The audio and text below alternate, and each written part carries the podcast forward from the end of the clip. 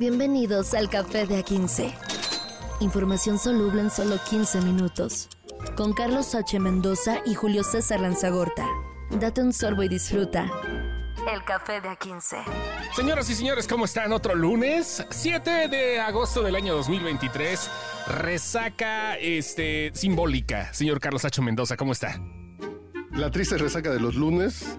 Ya, ya cada vez comprendo mejor a Garfield. es lunes, ya extraño mi sillón. Ya quiero volverme a tirar.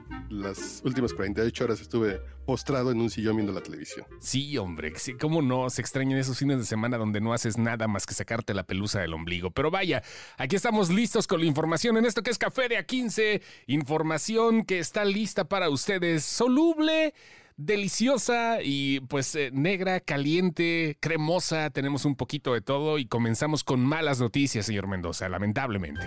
El café de A15, café negro. Así es, eh, hayan muerta a la mexicana perdida en Berlín. Los padres de María Fernanda confirman la tragedia y agradecen la solidaridad y el apoyo que las personas les han mostrado. Sí, hombre, es una lástima y vaya, de manera irónica, podemos hablar que eh, las cosas se, se, dan en un país que es ajeno al nuestro, pero con eh, la maldita costumbre de que esto sucede aquí a cada rato, le tocó a una mexicana que ni siquiera seguramente tenía en la cabeza que iba a pasar porque estaba en un país de primer mundo y así sucedió.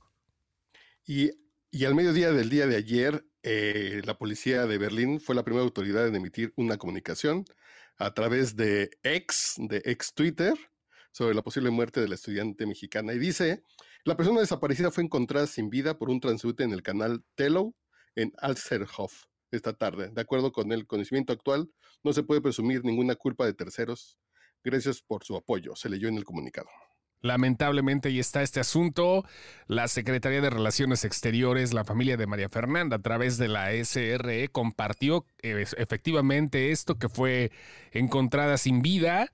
Eh, es la familia Sánchez Castañeda de Querétaro, que pues ahora están sufriendo algo que en teoría no debería de suceder, pero pasó y pasó en Berlín, en un país que bueno, pues ya estaba eh, teniendo este tipo de dudas de dónde estaba María Fernanda desde el 22 de julio, o sea, ya tiene algo de tiempo que estaba desaparecida.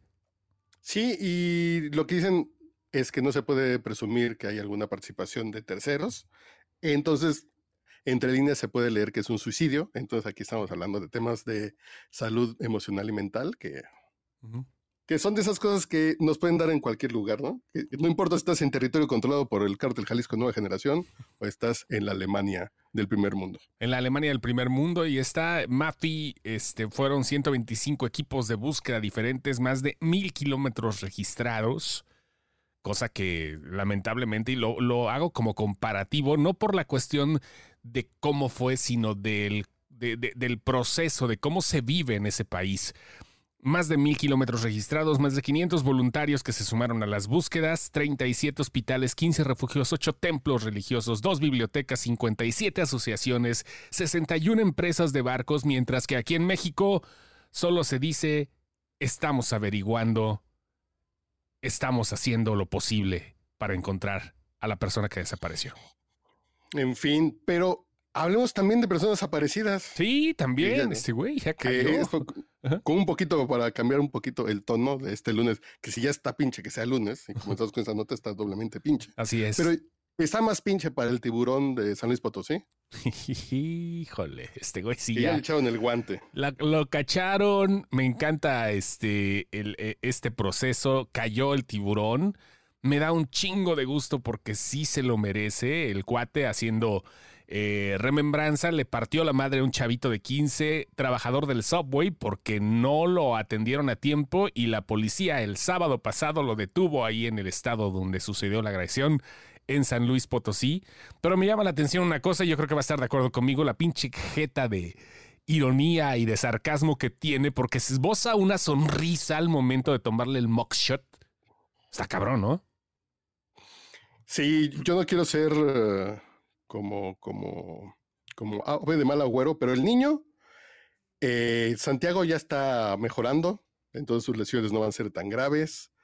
A lo mejor este cuate, a no ser que lo acusen por, por uso de, de, de arma, como si fuera un intento de homicidio con arma blanca, porque sus puños son armas letales. Sí, sí. A lo mejor está riéndose porque sabe que a lo mejor no le va a ir tan mal, ¿eh? Mm, mm. Perdón, se me atoró el café, disculpa. está, está cabrón esto. Sí, seguramente no le va a ir tan mal, pero ya es una persona que está fichada. Sí, sí, sí, ya, ya, a ver quién lo acerca, a, ver quién lo invita a sus fiestas, ¿no? Sí, no, no, ya está fichado, este güey ya efectivamente sabe que las cosas ya no van a ser las mismas ahí donde se encuentra, que su gimnasio ya no va a ser el mismo porque van a decir, güey, no mames, no vas a ir al gimnasio del güey que madrea chavitos entre otras cosas. no, pero ¿sabes qué? Sí, pero sí, sí, pero no es un dojo, final de cuentas, ¿no? No es como tú decías la vez pasada haciendo la comparativa con el de Cobra Kai, con el de Karate Kid, porque el otro güey lo hacía, pues técnicamente de manera culera, pero respetable en su arte marcial, ¿no? O sea, sí, pero este güey, fuera de ahí, lo que, lo, lo que hizo, seguramente de alguna otra forma, eh, creo que este tipo de funas hablando del término centennial que se utiliza para cancelar a alguien, que también es otro término centennial cancelar, ni que fuera sistema de cable. Pero, pues sí, güey, la neta, hablando de este tipo de funas, sí se lo van a joder localmente, porque la, gente, la gente a nivel local, el, San Luis Potosí, que sigue siendo una ciudad pequeña, pues no olvida tan fácil, güey. O sea, no creo que lo haga. Esperemos que en el bote eh, si hay y algún justiciero, ¿no? se te va. Tiburón, a ver si es cierto, hijo de. Ven para mm. acá, papito. No, es que. Ah, a ver si sin tal león. No, güey, los presos son ojetes, güey, tratándose este pedo, eh, güey. los, sí, sí, sí. La, la banda, los internos, por decirlo de manera coloquial, son bien culeros cuando se enteran de este tipo de casos. Porque buscan con quién sacarla y con quién desquitarse, güey. A ver cómo le sí. Y, hablando de desquites, güey. Simón. Hay gente muy rencorosa haciendo libros de texto gratuitos. Güey. Híjole, rencorosa. Deja de rencorosa, güey. Ignorante. Las pues cosas Rencorosa e ignorante, que es lo peor. Ándale, si juntas las dos, si juntas las dos, se pone insostenible eso. Ahí está. ¿Qué, pues qué, ¿Por qué? ¿Por qué? ¿Qué pasa? ¿Qué pasa con esto, señor? Información caliente en el café de A15. La izquierda mexicana de manera histórica tiene un rencor contra Octavio Paz, nuestro, que nuestro premio Nobel. Ajá.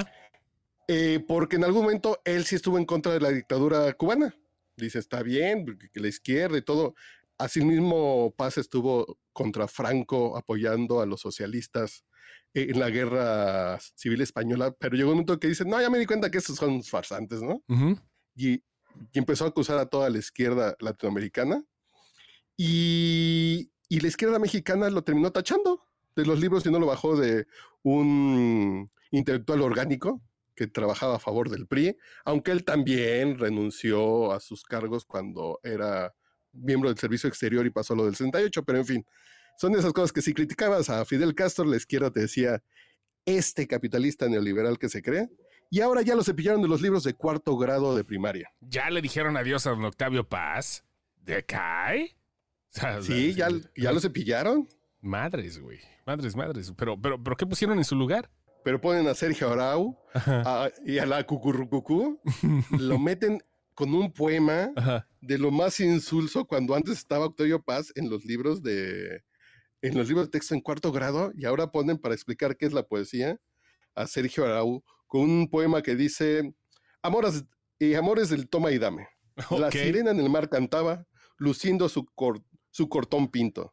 Yo a mí ninguno lo hago mal, ni tampoco me le cinco. Traigo versos para cantar 275. Hubieran puesto, ejemplo hubieran de puesto, lo que es la poesía. Hubieran puesto a Chava Flores, güey. No mames. No, sí, sí. Hubieran puesto a Juan Gabriel, a José Alfredo. Pues ya, si nos queremos ver populares, pongan a José Alfredo, ¿no? Vaya. Pongan al Buki. No, no, no. O sea, está cabrón este pedo. ¿eh? Bueno, digo, como tú dices, quitando el, al, al ser naco es chido, pero como pasa, ¿no? Digo, don Sergio Arau, que este, pues ahí está. Hasta Jaime López. Ajá. Jaime López, ándale. Ya chole chilango. Es ese tipo de cosas. Digo, vaya, ¿no? procede Pero vaya, no sé, no sé, no sé, no sé qué pasa por este lado. Eh, sobre todo creo que tiene que ver con la gente que está haciendo esto, ¿no?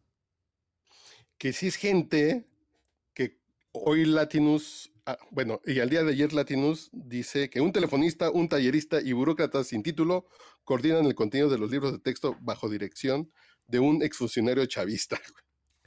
Parece chiste de esos de ahí tenías que era un burócrata, un tallerista y un telefonista que entran a un bar y se pueden hacer libros.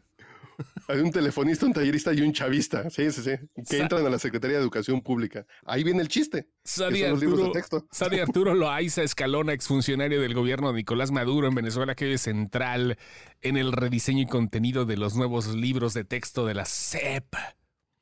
El rediseño, vaya, o sea, Está chido. Mira, lo voy a poner de manera peyorativa quizás, a lo mejor soy un poco altisonante, pero está chido que Dale, dale. Está chido que mamen, pero que no se cuelguen, güey. Yo no tengo autoridad para hablar acerca del lenguaje, de, de las matemáticas, del proceso de los libros. Está bien las cosas cambian. Estoy de acuerdo que de repente se hacen diferencias. El lenguaje, la lingüística permite que de repente se pueda hablar de cualquier manera para evitar otras cosas. Vaya, entiendo que las matemáticas, porque he visto también eh, maestros de matemáticas que hablan que acerca, acerca de estos libros, que son menos cosas, pero están narradas o están explicadas de mejor manera que en los libros anteriores. Y también concibo que los libros en sexenios pasados tenían unos pinches errores bien ojetes. Lo que sí no se me hace es que se utilicen para adoctrinar de cierta manera en cuestiones ideológicas, no sapientes, directamente de cultura general. Que ahí entra la mala fe, porque puedes... Nos queda claro que sí demuestra muchas cosas que se equivoquen en decir que el 18 de marzo es el cumpleaños de Benito Juárez. Es un error. Sí. Que se le fueron a muchos ojos que no se acuerdan que el, que el 21, el día que entra la primavera es el día que nacieron todas las flores y Benito Juárez. Pero va, pero esta carga ideológica de vamos a darle un cepillazo a Octavio Paz, que es premio Nobel, o ese término de hacer relatos que ya hablan de, de fifís y, de, y, del tema de clases. Eso, eso, a eso voy, güey, a eso voy. Es lo que no se vale. A eso voy, güey, o sea, a tomar definiciones a conveniencia, güey. Pero, destaca el caso de Eric Hilario García, que es coordinador del campo formativo Lenguajes en nuestros saberes de quinto grado. Y su experiencia laboral es apenas la de ejecutivo telefónico atendiendo a clientes. Y antes de llegar a la SEP fue ayudante administrativo en la Dirección General de Bibliotecas de la Secretaría de Cultura, donde conoció o donde coincidió con Marx Arriaga. Me cuesta tanto decirle Marx, porque yo digo que es un error, yo digo, se llama Max, ¿no? No, se llama Marx, güey, Marx, güey, así, este... Hasta eso, pues, güey, ¿no? Pues coincidió y su única, y su única trayectoria en la pedagogía, pues fue contestar teléfonos. Igual los contestaba muy decentes, ¿no? no digo, igual lo hacía con demasiada cultura, ¿no? Hola, ¿qué tal? Permítame atenderle. Dígame cuál es con mucha educación. Ya intentó desconectar y volver a conectar el aparato. Pero bueno, no sé. En fin, a ver, a ver qué pasa. Esto va a ser tema para mucho tiempo y vamos a ver cómo se pone al pedo toda la gente, porque esto es, es popular, es, cultura popular, no cultura, perdón, es Vox Populi y la gente o lo pasa o no lo pasa. Y si la mayoría de la gente dice que eso está bien, pues ya valió verga. Y están llegando los libros. Ya el presidente va a comenzar, hoy lunes ya comenzó con, en la mañanera a explicar. Van a empezar las justificaciones. Van a dedicarle tiempo en la mañanera y va a haber una vespertina. Va a haber escuela vespertina para eh, explicar lo que traen los libros. Vamos a ver en estos días cómo se van resolviendo esas cosas. El presidente lo que diga, todo la gente le hace caso, pero bueno, en fin. Información cremosa en el café de A15. Lo que sí le están haciendo caso es a Sound of Freedom, sonido de la libertad, que ya está fuerte, ¿eh? Pesadita. Ya, le ganó en estadios, eh, en Estados Unidos, ya fíjate. en Estados Unidos ya le ganó a, Rápidos y Furiosos 10. Sí. Sí, sí, sí. Es decir, es un trancazo la película en taquilla. Sin duda alguna, ¿eh? Sin duda alguna. Y vamos a ver. Eh, cabrón. El tema de las derechas locales en todo el mundo, que creo que sí, que sí le van a estar dando su empujoncito para que decirle a sus a sus feligreses que vayan a ver esta película que, que ya vimos que uno de sus promotores, de uno de sus patrocinadores, pues ya está en el bote por traficar, eh, bueno, por secuestrar niños. Y hay más, ¿eh? Hay más. Aguas porque le van a sacar una investigación y seguramente esto lo están haciendo para expiar culpas. No voy a decir más, o sea, es, es una investigación que tiene que hacerlo la gente que debe de hacerlo. Yo estoy seguro que hay más que tienen este tipo de cosas. Vaya, si nos ponemos acá de acuerdo, por principio de cuentas, Eduardo Verástegui, Toño Berumen, por ahí vamos. Está cabrón, ¿no? Ay, Jesús, María José. Literal, Toño Berumen que hizo Pescador, la canción para recibir a Juan Pablo II. Y Acusado también, no, sí, no. sí, no, no, no. Toño Berumen, lo siento mucho, pero no lo digo al aire libre. Tiene, tiene también acusaciones. que hay denuncias. Hay denuncias, claro. Y pues por ahí vamos, Eduardo Verástegui dijo, habló como el Pinocho de Shrek, ¿no? O sea, sí, pero no, pero sí, pero no, pero sí, pero no. Ahí vamos, vamos por ahí, güey, vamos por ahí. Mientras tanto, Barbie llega a los mil millones de dólares. Ya llegó la primera directora que logra este récord, Greta Gerwig. Sigue siendo progre la película, sí, a huevo que es progre, pero está chida, disfrútenla. Pero progre bien, ¿eh? Progre bien. yo creo que este progre sí me gusta matar y ¿Sí? Sí.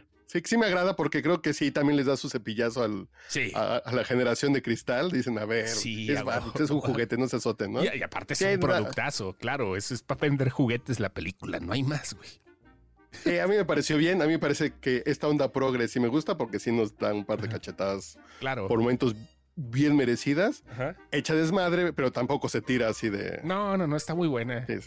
¿Sabes qué? Si a la Barbie no le hicieron de cabello chino y caribeña. Greta Gerwig va a dirigir las dos películas que vienen de la saga de eh, Crónicas de Narnia. Van a reiniciar el universo. Se me va a hacer bien interesante ver cómo una directora progre, completamente con ideas distintas, dirigirá las películas más católicas de la historia. Vamos a ver. Suena interesante. Suena interesante. Vamos a ver. Ya veremos. Gracias, señor Mendoza. Señor, eh, ¿Cómo desde qué hora se vale ya comenzó a beber esta semana? No, ya estuvo, ¿no? Desde ahorita ya en China. Ya, con esas notas, ya, ya cambien el café, ya échenle. Y háganlo irlandés a su cafecito de lunes. Eh, eh, se vale, en Irlanda ya es tardecito, así que se vale. Buenos días, buenas tardes, buenas noches. Esto fue Café de A15. Café de A15. Información soluble en solo 15 minutos. Con Carlos H. Mendoza y Julio César Lanzagorta. Date un sorbo y disfruta. El café de A15.